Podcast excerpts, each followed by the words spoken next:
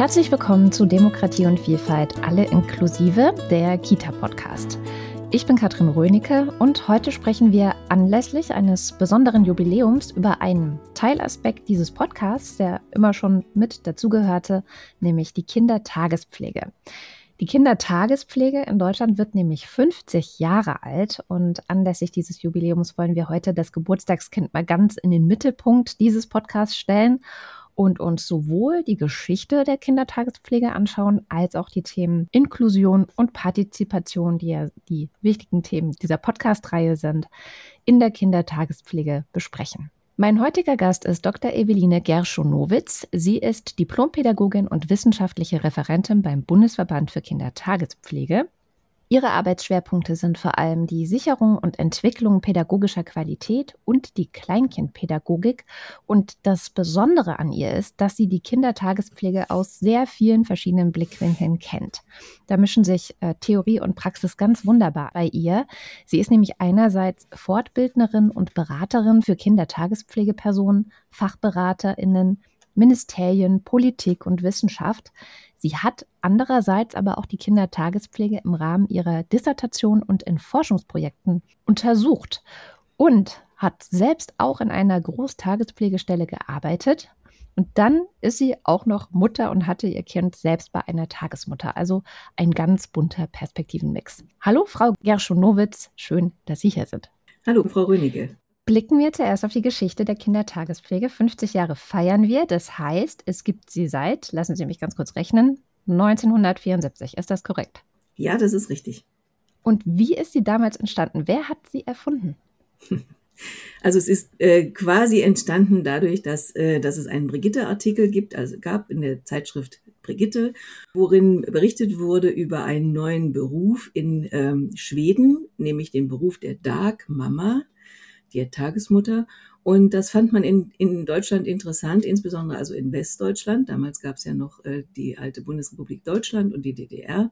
Und ähm, man hatte in Westdeutschland ein Problem mit Kindertagesbetreuungsplätzen, weil zunehmend mehr Frauen berufstätig sein wollten und ihre Kinder in Betreuung geben wollten.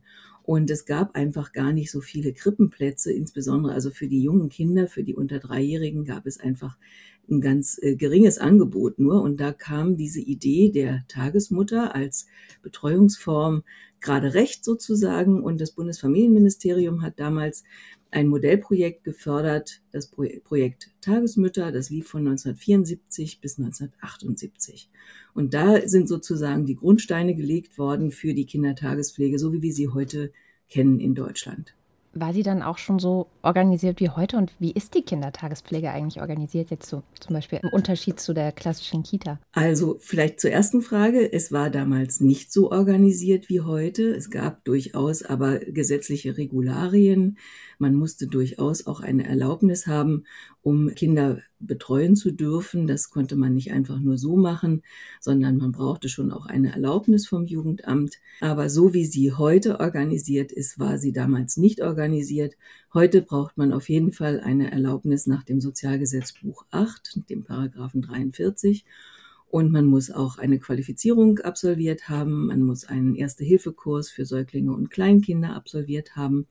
Und äh, man muss natürlich auch entsprechende Räumlichkeiten vorhalten, die kindgerecht ausgestattet sind und sicher sind. Da wird auch darauf geachtet, das Jugendamt macht einen Hausbesuch und guckt sich die Räumlichkeiten an, sodass man davon ausgehen kann, dass die Kinder dort gut und sicher betreut werden können. Das heißt aber, es war auch schon damals zu Hause organisiert oder wie war es damals?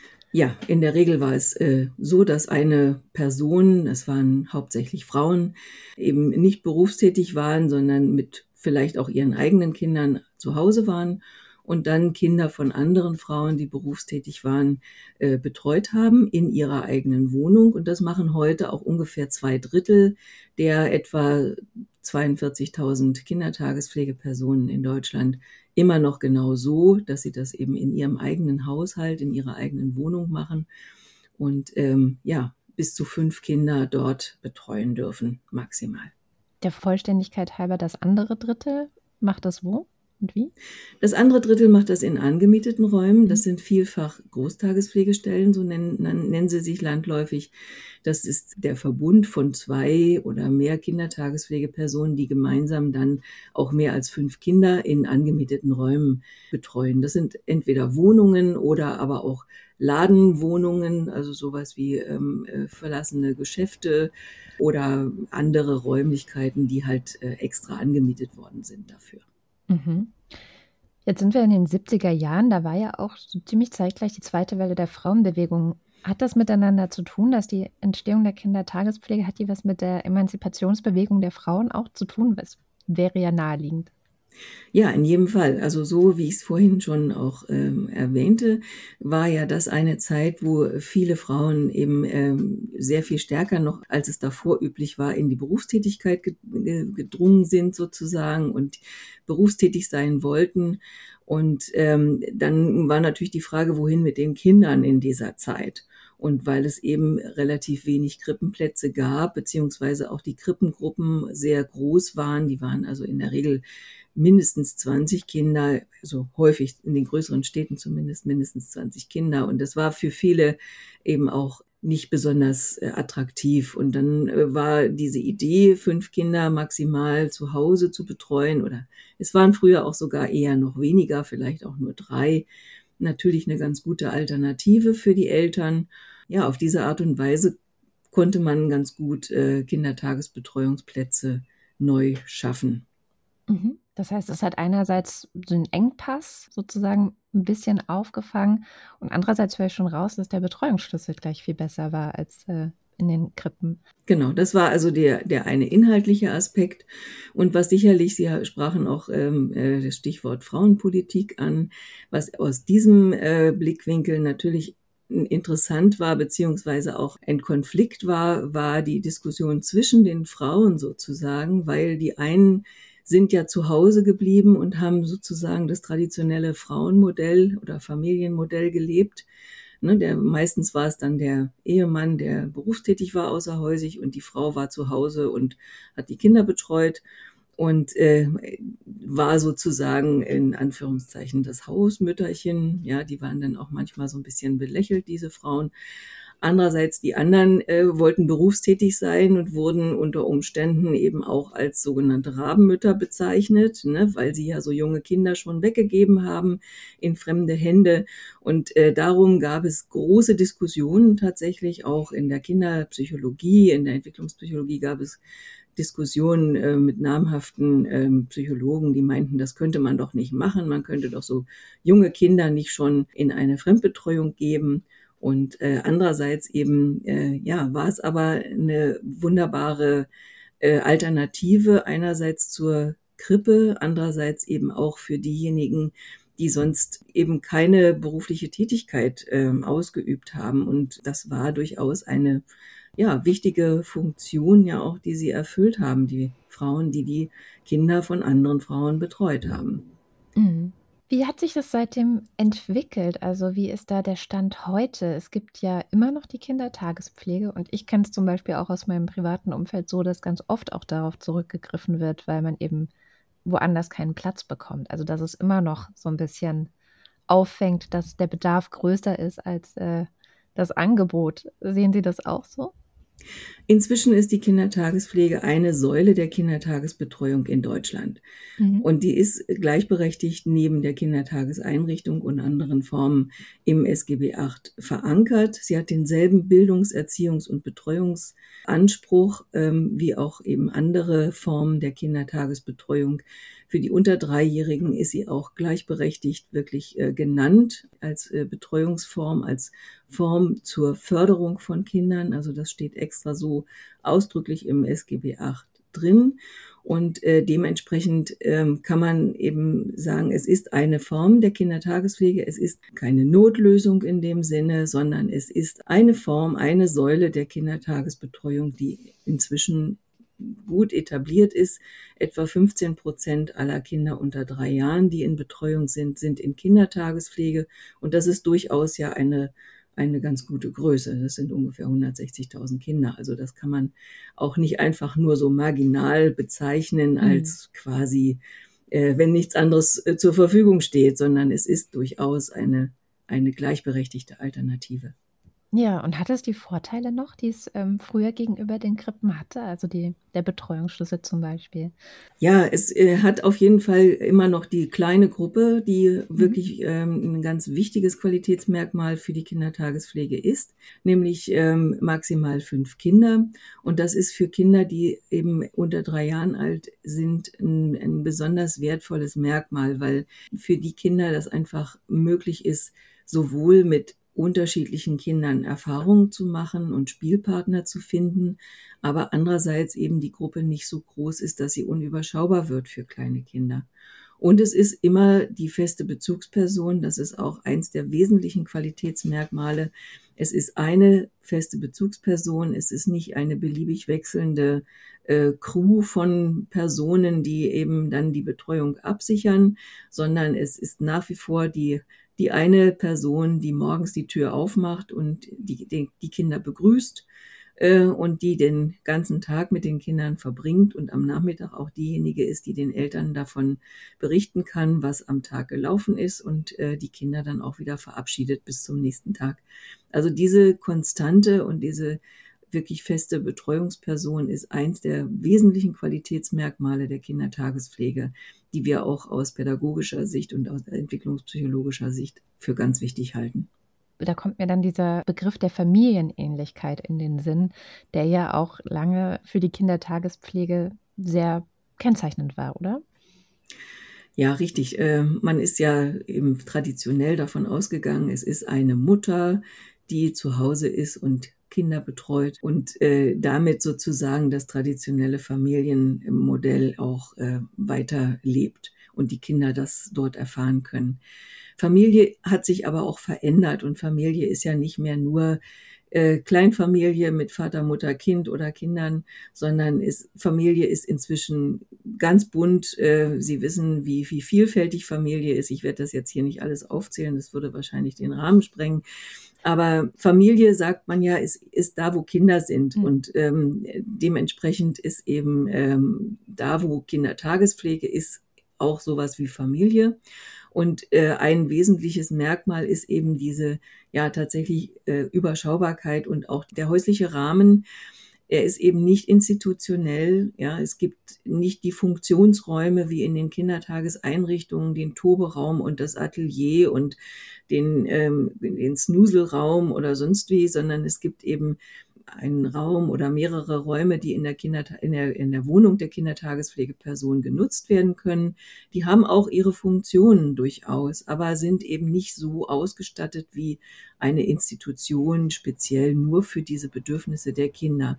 Es kann eben durchaus sein, dass man eben, äh, dass ein Kind in der Kindertagespflegestelle dann auch mal den Rasierapparat des äh, Ehepartners der Tagesmutter findet oder äh, oder andere Alltagsgegenstände dort findet und damit auch umgehen kann, bis hin dazu natürlich auch selbstverständlich in der Küche Erfahrungen machen kann und äh, sieht, wie ein Geschirrspüler von innen aussieht oder ähnliches. Und wir nennen das in der Pädagogik auch durchaus ein, ein wertvolles Qualitätsmerkmal der sogenannten Alltagsbildung, mhm. weil Kinder dort einfach selbstverständlich Alltag erleben können und sehen können, wie zum Beispiel Lebensmittel verarbeitet werden. Die Kindertagespflegepersonen kochen häufig selbst und ähm, haben am Ende eben äh, das Ganze so erfahren, wie es sozusagen von Anfang bis Ende auch ist und ähm, haben nicht von irgendwoher äh, plötzlich die Suppe äh, auf dem Teller und die, dann verschwindet der Teller wieder und sie wissen nicht,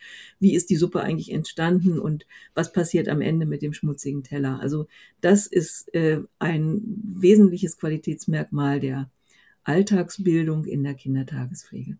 Wir hatten es vorhin schon kurz davon, dass es sich eben aber auch entwickelt hat in den letzten 50 Jahren, dass heute hohe Ansprüche auch an die Kindertagespflege gestellt werden mit einer Qualifizierung und ja, letztendlich kann man ja sagen Professionalisierung oder dass es eben wirklich gleichgestellt ist in dem ganzen Konzept von wie betreuen wir Kinder. Was ist da so passiert? Also können wir vielleicht mal so die, die Entwicklungsschritte durchgehen. Wie kam man auf die Idee zu sagen, okay, nee, wir, wir müssen das irgendwie weiterentwickeln? Auf diese Idee kam man eigentlich von Anfang an. Also es gab mhm. schon von Anfang an in dem Modellprojekt auch Ansprüche von auch Qualifizierung und Beratung, Begleitung von Kindertagespflege stellen, ähm, um einfach pädagogische Qualität ähm, zu sichern. Der Bundesverband für Kindertagespflege hat 1996 das erste Curriculum zur Qualifizierung von Kindertagespflegepersonen vorgelegt und inzwischen wurde dieses Curriculum weiterentwickelt auch. Also Qualifizierung ist quasi ein Thema, was die Kindertagespflege schon eigentlich sehr lange begleitet und was auch sinnvoll und nötig ist, um einfach äh, gute pädagogische Arbeit zu leisten. Was auch äh, vielleicht zu erwähnen ist, ist, dass quasi konstant, ich kann das über mehrere Jahrzehnte tatsächlich auch verfolgen, konstant etwa 30 Prozent der Kindertagespflegepersonen eine pädagogische Ausbildung haben, also Erzieherinnen und Erzieher meistens sind und äh, auf diese Weise natürlich auch ihre fachliche Arbeit einbringen in die Kindertagespflege. Aber das heißt, der Bundesverband für Kindertagespflege ist schon auch ein Ort, wo die Qualifizierung auch aktiv vorangetrieben wird. Richtig, genau. Der Bundesverband ist am Ende des ersten Modellprojekts 1978 gegründet worden als Dachverband und Fachverband für die Kindertagespflege in Deutschland. Wir haben äh, momentan etwa 120 äh, Mitgliedsorganisationen und äh, etwas mehr als 200 Einzelmitglieder. Und diese Mitgliedsorganisationen sind Zusammenschlüsse von Personen, die Kindertagespflege äh, in der Regel selbst auch betreiben und ja, wir sind dabei, äh, immer wieder die Qualifizierung von Kindertagespflegepersonen weiterzuentwickeln.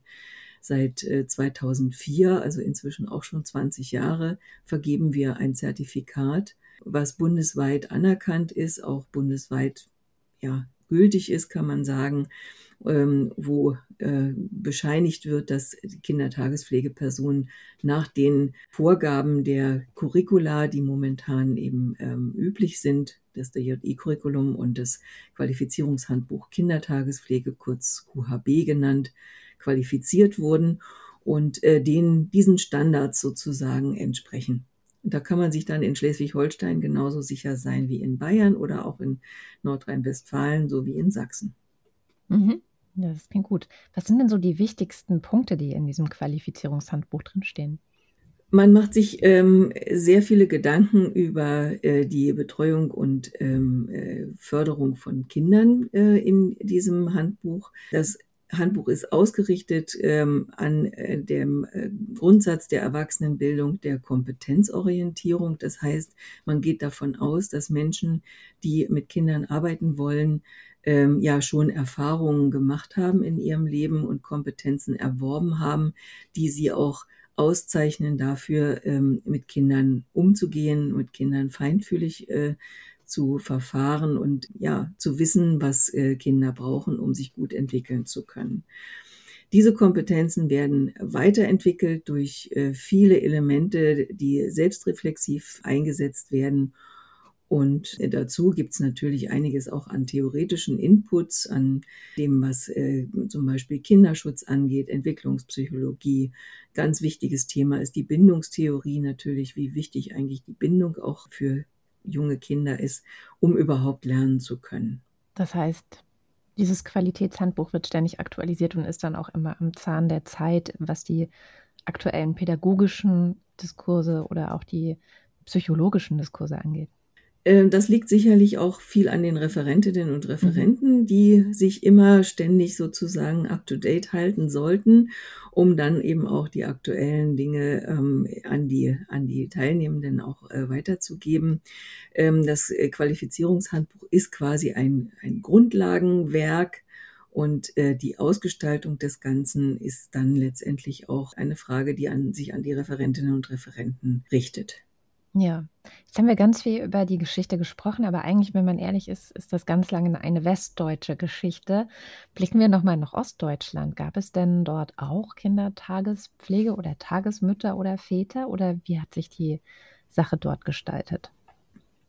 Ja, in der DDR gab es durchaus auch vereinzelt Kindertagespflegepersonen.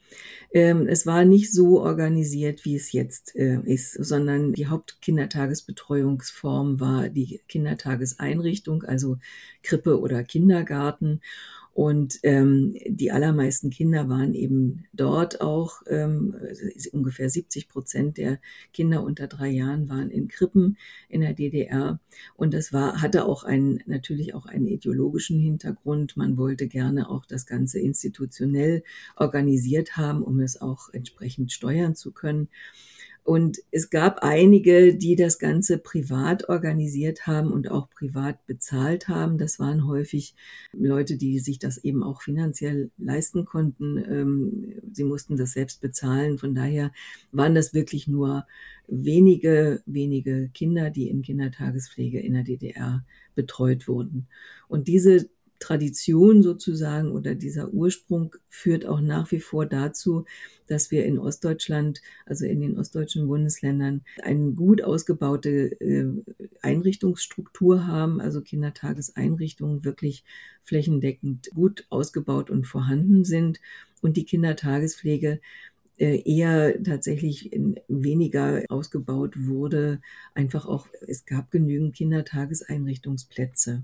Und mhm. in anderen Bundesländern, wenn man zum Beispiel die großen Flächenländer anguckt, wie Bayern, Baden-Württemberg, Niedersachsen oder Nordrhein-Westfalen, da gab es ganz lange eben nur wirklich wenig an, wenig Angebote an institutioneller Kindertagesbetreuung.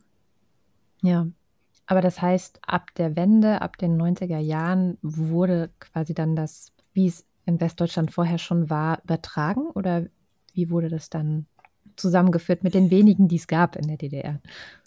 Ja, in einigen Bundesländern, also in Mecklenburg-Vorpommern zum Beispiel und in Sachsen, war die Kindertagespflege relativ bald auch in den Landesgesetzen mit verankert. In anderen ähm, ostdeutschen Bundesländern erst später. Und auch jetzt, wenn man sich die, ähm, die Landeskindertagesbetreuungsgesetze ansieht, äh, sieht man Unterschiede tatsächlich, was den Schwerpunkt quasi der äh, Orientierung der Kindertagesbetreuungsformen angeht. Äh, in manchen Bundesländern wird eben die Kindertageseinrichtung eindeutig favorisiert. Und dann hat die Kindertagespflege natürlich eher einen untergeordneten Stand. Wir sprechen ja hier in diesem Podcast besonders gerne über Partizipation und Inklusion. Und das ist ja auch ein Vorteil, den die Kindertagespflege oft bringen kann. Welche Chancen und welche Herausforderungen hat denn die Kindertagespflege mit dem Thema Inklusion zum Beispiel? Ich sage eigentlich ganz gerne, ähm, Kindertagespflege ist von Anfang an inklusiv, weil Kinder werden relativ jung in die Kindertagespflege gebracht. Das heißt, ähm, in der Regel sind sie um ein Jahr rum, wenn sie mit der Kindertagespflege anfangen. Und in der Zeit weiß man meistens noch gar nicht so genau, wie, sie, wie die Entwicklung verläuft äh, jedes einzelnen Kindes. Wenn es nicht von Anfang an äh, schon eine diagnostizierte Behinderung gibt oder eine andere äh, eindeutige Erkrankung oder ähnliches, dann sind erstmal alle Kinder sozusagen auf einem Stand, wie es eben ja junge Kinder sind im Alter zwischen null und einem Jahr. Und äh, die Kindertagespflegepersonen nehmen die Kinder auf und äh, im Laufe der Entwicklung zeigen sich dann manchmal auch Entwicklungsbesonderheiten. Und die Kindertagespflegepersonen sind in der Regel erstmal offen für alle Kinder äh, und nehmen sie so an, wie sie, wie sie eben kommen und auch die Familien, wie sie eben so kommen, weil man ja erstmal nicht so wirklich weiß, äh, wie sich die Zeit entwickeln wird, in der äh, die Kinder dann bei der Kindertagespflegeperson sind. Vielfach höre ich auch von Kindertagespflegepersonen, die sagen, ich weiß gar nicht so genau, aber bei mir landen auch oftmals die Kinder von Familien, die äh, eine Suchtkrankheit haben, also wo Eltern eine Suchtkrankheit haben, zum Beispiel Alkoholiker sind oder so. Aber mir macht das auch nichts. Ich gehe damit auch gerne um. Und ähm, diese Offenheit ähm, gegenüber unterschiedlichen Personengruppen spürt man eigentlich in der Kindertagespflege wirklich ganz deutlich und äh, die mhm. Bemühung äh, auch jeder Familie und jedem Kind die Entwicklungsmöglichkeiten äh, zu geben oder auch die Unterstützung zu geben, die sie brauchen, das ist eigentlich der Grundsatz von, von eigentlich fast allen Kindertagespflegepersonen, die ich so kenne. Wenn sich dann, also ein Kind kommt vielleicht mit plus minus ein Jahr in die Kindertagespflege, wenn sich dann im Laufe der Zeit zeigt, okay, ich glaube, hier ist was, was man anschauen müsste, wo man nochmal ein besonderes Augenmerk drauflegen könnte. Welche Ressourcen können Kindertagespflegepersonen dann nutzen? Also die wichtigste Ressource ist erstmal die Beobachtung und feinfühlige Umgang mit diesen, mit den Kindern, mit ihren Besonderheiten. Und äh, sie sind auch, wie auch in der Kita ja auch, ähm, natürlich angehalten, Beobachtung und Dokumentation zu machen. Und damit können sie den Kindern natürlich auf ihrem Entwicklungsweg ähm, helfen, indem sie feststellen, da gibt es etwas, was mir auffällt. Und man spricht dann natürlich mit den Eltern darüber, versucht, ähm, Diagnosen zu stellen oder ähnliches äh, zu erwirken. Und in der, das ist sozusagen die eine Seite, wo man ähm, quasi sich fachliche Unterstützung in, in Hinblick auf medizinische oder psychologische Schwerpunkte holt. Andererseits eben die Umgangsweise mit den Besonderheiten, egal wie die dann heißen, also ob die dann eine Diagnose haben oder ob die einen Titel haben oder nicht sondern die pädagogische Arbeit sozusagen der Kindertagespflegepersonen ist eben mit allen Kindern individuell so umzugehen, dass es ihrer Entwicklung förderlich ist. Und das machen Kindertagespflegepersonen immer. Ist es dann, könnte man fast sagen, auch durch diesen kleinen Betreuungsschlüssel vielleicht sogar besonders gut, um inklusiv zu arbeiten? Oder gibt es auch Nachteile, die dann in der Kindertagespflege auftreten könnten? Also das ist mit Sicherheit ein großer Vorteil, weil die Kindertagespflegeperson einfach nicht so viele Kinder im Blick haben muss gleichzeitig, sondern eben sich auf einzelne Kinder gut konzentrieren kann und gut analysieren kann, was einzelne Kinder brauchen an Angeboten, an Unterstützung und an Förderung. Ähm, es kann unter Umständen auch vielleicht ungünstig sein, wenn es zu wenige Kinder sind in der Kindertagespflege und sich dadurch eben äh, zu wenig äh, an, an äh, unterschiedlichen, also an Auswahl von Spielpartnern zum Beispiel ergibt. Aber in der Regel, gerade bei den sehr jungen Kindern, ist das äh, weniger problematisch, sondern eher der Vorteil überwiegt.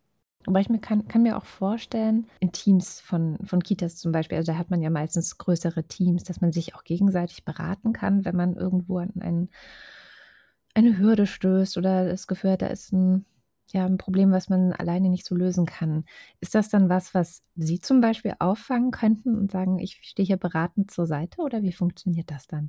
Kindertagespflegepersonen haben ähm, über das äh, Sozialgesetzbuch 8 auch abgesichert einen Beratungs- Anspruch, sie haben ein Recht auf Beratung in allen Fragen der Kindertagespflege. Das heißt, das ist ein Rechtsanspruch, der sich gegen das Jugendamt als aufsichtsführende Behörde ja auch äh, richtet. Und im Jugendamt beziehungsweise vom Jugendamt beauftragte Stellen gibt es äh, Fachberaterinnen und Fachberater, das sind in der Regel Sozialpädagogen oder auch Kinderpsychologen, die, ähm, die den Kindertagespflegepersonen äh, beratend zur Seite stehen und wo äh, Kindertagespflegepersonen eben jederzeit anrufen können oder auch äh, zu einem Hausbesuch einladen können, sodass die Fachberaterin, der Fachberater gucken kann, ähm, wie es da eben in der Kindertagespflegestelle ist und vielleicht auch direkt vor Ort beraten kann. Das ist ein ganz, ganz wichtiges Instrument, weil eben die Kindertagespflegepersonen in der Regel ohne Kolleginnen und Kollegen arbeiten, sondern eher äh, halt alleine sind und ähm, da hat eben die Fachberatung eine ganz, ganz wichtige Rolle. Es gibt auch ähm, viele kollegiale Zusammenschlüsse von Kindertagespflegepersonen, entweder tatsächlich institutionalisiert, so wie, in, wie wir eben Mitgliedsvereine haben, oder aber auch lockere Zusammenschlüsse von zwei, drei oder anderen äh, Gruppen von Kindertagespflegepersonen, die eben in der, im Sozialraum wohnen und sich kennen und sich gegenseitig auch unterstützen und gegenseitig beraten. Mhm. Das heißt, ähm, da gibt es dann auch die Möglichkeit, zum Beispiel, ich denke, so wenn es nur eine Person gibt, das ist natürlich, wenn diese Person krank wird oder ja sonst wie in den Urlaub geht oder sonst wie ausfällt, fehlt eben sofort jemand und die Kindertagespflege ist schwer aufrechtzuerhalten. Ist das dann auch eine Möglichkeit, dass man dann sich gegenseitig unterstützt oder wie funktioniert das dann? Also für den Fall, ähm, äh, dass Kindertagespflegepersonen die Betreuung äh, nicht weiterführen können, weil sie zum Beispiel wegen Krankheit oder Urlaub oder aus anderen Gründen verhindert sind, haben Eltern einen Rechtsanspruch auf äh, Vertretung auch wobei man da ähm, auch sehen muss, dass die Vertretung so organisiert sein muss, dass die Kinder ja die Vertretungsperson kennen. Das heißt also diese Bildung von Netzwerken, dass sich gegenseitig kennenlernen, sich gegenseitig besuchen, um dann auch gegenseitig Vertretung organisieren zu können, ist ganz wichtig.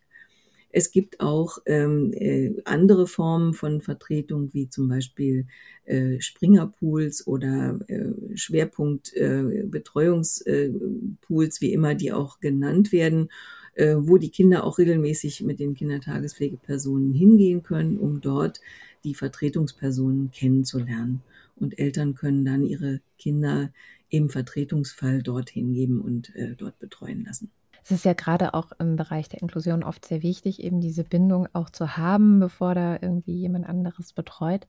Haben Sie noch ein besonders gutes Beispiel, was Ihnen beson also positiv in Erinnerung geblieben ist, wo Sie gesehen haben, wie Inklusion in einer Kindertagespflege richtig gut funktioniert hat? Davon kenne ich ganz viele. Ich kenne ganz viele Beispiele, in denen äh, zum Beispiel Kinder mit Down-Syndrom völlig selbstverständlich ein, ein Kind in, in der Kindergruppe waren, äh, wie alle Kinder und genauso vermisst wurde, äh, wenn es mal nicht da war.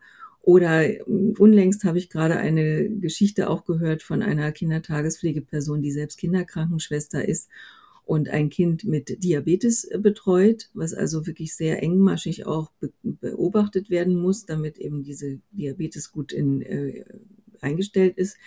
Und die, alle Kinder sind inzwischen schon so mit dieser Besonderheit des Kindes vertraut, dass sobald eben diese Insulinpumpe Alarm schlägt, äh, sie zur Tagesmutter rennen und sagen, der braucht jetzt gerade mal einen, Traubenzucker.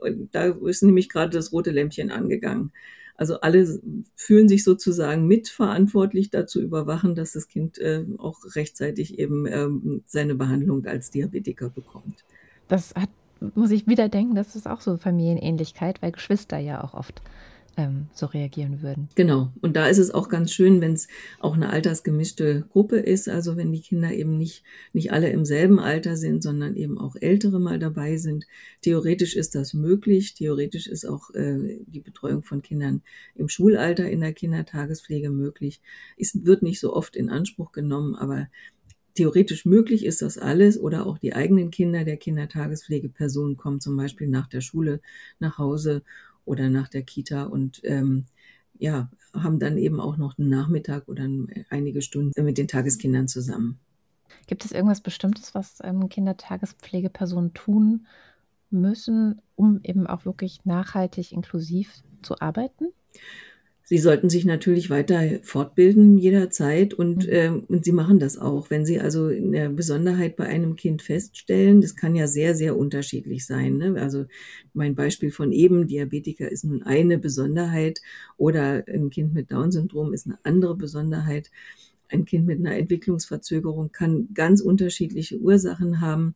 Und sofern diese Ursache aufgespürt wurde, ähm, machen sich die Kindertagespflegepersonen auch in dieser Hinsicht kundig und äh, versuchen eben den Kindern entsprechende Förderung oder Behandlung auch ähm, zuteil werden zu lassen.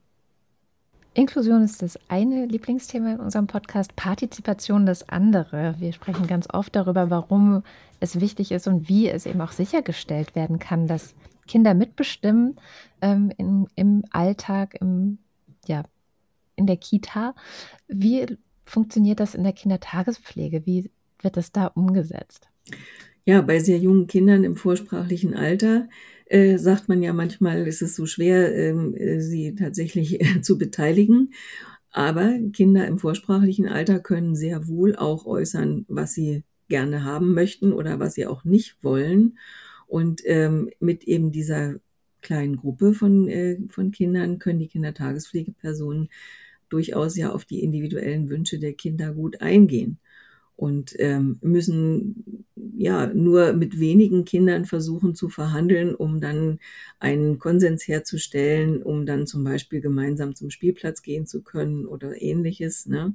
Also insbesondere eben diese, diese kleine Gruppe macht es gut möglich, auf die einzelnen Wünsche der Kinder gut einzugehen.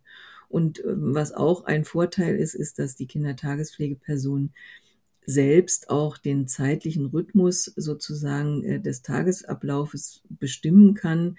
Das heißt also, wenn jetzt gerade die Kinder gut am Spielen sind und, ähm, und nicht unterbrechen möchten, weil jetzt gerade das Mittagessen fertig ist, dann ist es auch möglich, das Ganze vielleicht auch ein paar Minuten nach hinten zu verschieben, ohne dass ein, ein größerer Ablauf irgendwie gleich gefährdet wird.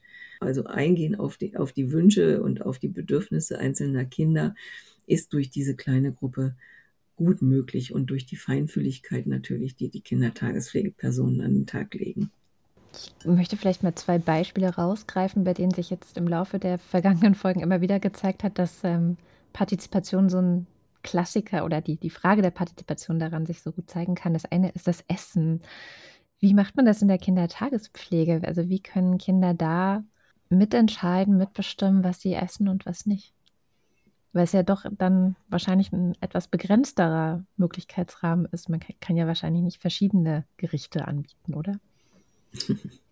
Sicherlich wird man kein, äh, kein Buffet mit unterschiedlichsten Angeboten äh, servieren können für so wenige Kinder. Ähm, also so ein Kinderbuffet, äh, wie es in manchen Kindertageseinrichtungen gereicht wird, ist da natürlich weniger möglich. Aber die Kindertagespflegepersonen können natürlich die Kartoffeln und die, das Gemüse und, ähm, und die Beilagen oder anderes einzeln quasi auf den Tisch stellen und die Kinder können aussuchen, ob sie diese Kartoffeln und dieses Gemüse oder nur die Möhren oder anderes essen möchten, äh, sofern das eben auch ja ernährungsphysiologisch quasi für die Kinder auch ähm, in Ordnung ist. Also das muss man sicherlich äh, sehen, dass die Auswahl äh, so gestaltet sein muss, dass die Kinder eine gute Ernährung auch bekommen. Beim Thema Essen zum Beispiel. Das zweite beliebte Thema ist der Mittagsschlaf. Wie organisiert man das denn in der Kindertagespflege? Kinder, die schlafen und Kinder, die nicht schlafen und da auch die Selbstbestimmung. Ja, das ist natürlich manchmal ein bisschen schwierig, wenn man alleine ist und, und die Bedürfnisse von allen Kindern gleichermaßen äh, befriedigen muss. Aber es gibt natürlich immer die Möglichkeit auch, dass die äh, etwas älteren Kinder eventuell auch nicht im Schlafraum mit dabei sind, wenn sie so eben schon so weit sind, dass sie auch mal äh, alleine sein können.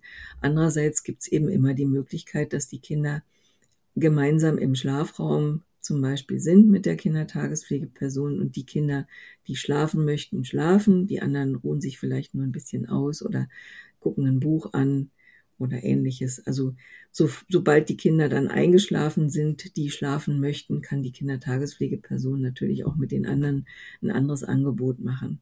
Wir hatten es eingangs gesagt, Sie sind auch Mutter und Sie haben Ihr Kind selber in der Tagespflege gehabt. Ist das was, was Sie nochmal machen würden oder würden Sie ähm, vielleicht in Zukunft anders entscheiden? Also ich würde es jederzeit wieder machen. Meine Tochter war nicht in einer Großtagespflegestelle, sondern bei einer Tagesmutter, die alleine äh, in, in ihrer eigenen Wohnung gearbeitet hat, die selber drei Kinder hatte. Das jüngste war ein Jahr älter und die anderen beiden waren schon ein bisschen älter und im Schulalter. Die kamen dann eben mittags dazu. Ich würde es jederzeit wieder so machen, weil das einfach wunderbar war. Meine Tochter hat da eine ganz wunderbare Zeit erlebt und ich muss auch sagen, also eine Grundaussage von dieser Kindertagespflegeperson war, sie kann einfach nicht aushalten, wenn Kinder weinen. Und das war für mich ein ganz wichtiges äh, Element oder ein ganz wichtiges Zeichen, dass sich die Kindertagespflegeperson, also diese Tagesmutter, bemühen wird, dass es meinem Kind gut geht, obwohl sie eben keine pädagogische Ausbildung hatte. Sie war Landschaftsgärtnerin eigentlich ursprünglich und ähm, hat aber eben sehr feinfühlig und sehr, ja, äh, wirklich mit, mit großem Engagement und Herzblut die Kinder betreut, konnte Gitarre spielen und singen und hatte große Freude mit den Kindern. Das war sehr, sehr schön. Und ein ganz praktisches Element äh, in Hinblick auf Inklusion kann ich auch, also sozusagen aus meiner Erfahrung erzählen. Meine Tochter hatte, als sie klein war, eine Kuhmilch- und Hühnereiweißallergie und die Kindertagespflegeperson, also die Tagesmutter hat immer ohne Milch und ohne Ei gekocht und immer, wenn meine Tochter nicht da war, äh, gab es Eierpfannkuchen. Und das war ganz wunderbar für mich als Mutter zu wissen, äh, ich brauche ihr nichts extra mitgeben, sie muss nicht ihr, ihr extra äh, Paket essen und alle anderen müssen irgendwie Rücksicht nehmen und sie ist irgendwie immer was Besonderes, sondern sie war einfach, ja, sie, sie war eine von, von allen, wie, so wie alle anderen eben von in der Kindergruppe auch und äh, konnte essen, was auf dem Tisch war, weil es war unbedenklich für sie. Und das war für mich ganz großartig und das konnte die Tagesmutter realisieren ohne Probleme. Das hat die das gemacht, ja. Sie beschäftigen sich ja auch wissenschaftlich viel mit Kleinkindpädagogik und wir hatten es gerade schon, die Bindung ist so wichtig. Warum ist die Bindung so wichtig, gerade in der Kindertagespflege? Sehr junge Kinder brauchen die emotionale Sicherheit, um überhaupt, ähm, wir sagen in der Pädagogik, explorieren zu können. Das heißt also nur, wenn man sich als Kind emotional sicher ist, also der der Bindungsperson auch sicher ist, ähm, dass man sich quasi nicht um sein, um sein seelisches, also psychisches Gleichgewicht kümmern muss, sondern sich sicher fühlt. Dann kann man eben auch sich äh, quasi nach außen bewegen und die Welt erkunden. Ja, wenn Kinder nicht sich sicher sein können, äh, dass die Bezugsperson auch immer da ist und verlässlich ist und ähm, auf die Bedürfnisse eingeht und so weiter, äh, dann können Kinder auch nicht explorieren, dann können sie sich nicht auf äh, andere Dinge konzentrieren oder die Welt entdecken, wie wir immer so schön sagen, sondern dann müssen sie erstmal dafür sorgen, dass ihr emotionales Gleichgewicht wieder da ist. Ich vergleiche das gerne auch mit einer Situation, wenn man zum Beispiel auf dem Flughafen in Tokio landet und man kann die Schrift nicht lesen, man kann die Sprache nicht verstehen, man ist übermüdet, man ist hungrig, man weiß nicht, wo die Toilette ist. Und in dem Moment sagt jemand, guck dir doch mal diesen wunderbaren Tempel an oder du musst doch diese und jene Sehenswürdigkeit sehen dann sind wir selber auch als Erwachsene nicht in der Lage, uns auf andere Dinge, also wie Sehenswürdigkeiten zu konzentrieren, sondern wir müssen erstmal wissen, wo kann ich schlafen, was kann ich essen, wo kann ich mein Gepäck abstellen und wo finde ich womöglich auch eine Toilette. Und dann kann ich vielleicht die Sehenswürdigkeiten genießen. Und so ähnlich geht's eben auch den jungen Kindern, wenn die einfach sich emotional nicht sicher sind, wenn sie nicht wissen, ob die Bindungsperson tatsächlich da ist oder ob die jetzt gleich weggeht oder wiederkommt, dann können sie sich nicht auf die Dinge des Lebens sozusagen, auf die Welt und auf das, was sie lernen möchten, konzentrieren. Das heißt, die Bindungsqualität oder Bindung generell spielt auch eine wichtige Rolle in der Qualifizierung von Kindertagespflegepersonen. Ja, das ist ein ganz zentraler Punkt innerhalb der Qualifizierung und wird auch viel in Fortbildung noch vertieft. Also die Kindertagespflegepersonen sind auch äh, in der Regel jedes Jahr mehrere Stunden damit beschäftigt, sich weiterzubilden, fortzubilden. Da gibt es auch in den meisten Bundesländern die Vorgabe, dass sie zwölf oder 24 Unterrichtseinheiten an Weiterqualifizierung, an Fortbildung besuchen müssen. Und ähm, diese Fortbildung haben eben oftmals auch diesen Inhalt Bindung, Kinderschutz, äh, Partizipation sicher auch und alle wesentlichen pädagogischen Themen wie Sprachentwicklung, Bewegungsförderung und so weiter. Wunderbar. Frau Gerschonowitz, vielen herzlichen Dank. Sehr gerne. Und euch vielen Dank fürs Zuhören. Ähm, Infos zu unserem Gast und zum Thema Kindertagespflege findet ihr natürlich wie immer in den Show Notes. Und dort gibt es auch das Projekt Demokratie und Partizipation in der Kindertagespflege, wo ihr Arbeitshilfen und Fortbildungsangebote zum Thema Partizipation, zum Beispiel für Kindertagespflegepersonen, FachberaterInnen und Referentinnen in der Kindertagespflege findet und wir freuen uns wie immer, wenn ihr das nächste Mal wieder mit dabei seid. Bis dahin könnt ihr gerne eine nette Bewertung schreiben oder ein Sternchen anklicken, je nachdem, wo ihr den Podcast hört. Das hilft nämlich anderen dabei, ihn auch zu finden. Die Konzipierung dieser Folge liegt bei Theresa Lehmann und Dr. Eveline Gerschonowitz vom Bundesverband für Kindertagespflege. Die Produktion macht ASK Berlin und ich bin Katrin Rönicke und freue mich aufs nächste Mal. Demokratie und Vielfalt, alle inklusive der Kita-Podcast, ist eine Podcast-Reihe des Projekts Demokratie und Vielfalt in der Kindertagesbetreuung. Das Vorhaben ist ein gemeinsames Projekt der sechs Spitzenverbände der freien Wohlfahrtspflege und diese sind die Arbeiterwohlfahrt Bundesverband, der Paritätische Gesamtverband in Kooperation mit seinem Berliner Landesverband und dem Bundesverband für Kindertagespflege, die Diakonie Deutschland, die Zentralwohlfahrtsstelle der Juden in Deutschland, das Deutsche Rote Kreuz, der Deutsche Caritasverband, vertreten durch den KTK Bundesverband und außerdem die Arbeitsgemeinschaft für Kinder- und Jugendhilfe AGJ. Das Projekt wird im Rahmen des Bundesprogramms Demokratie leben von 2020 bis 2024 gefördert.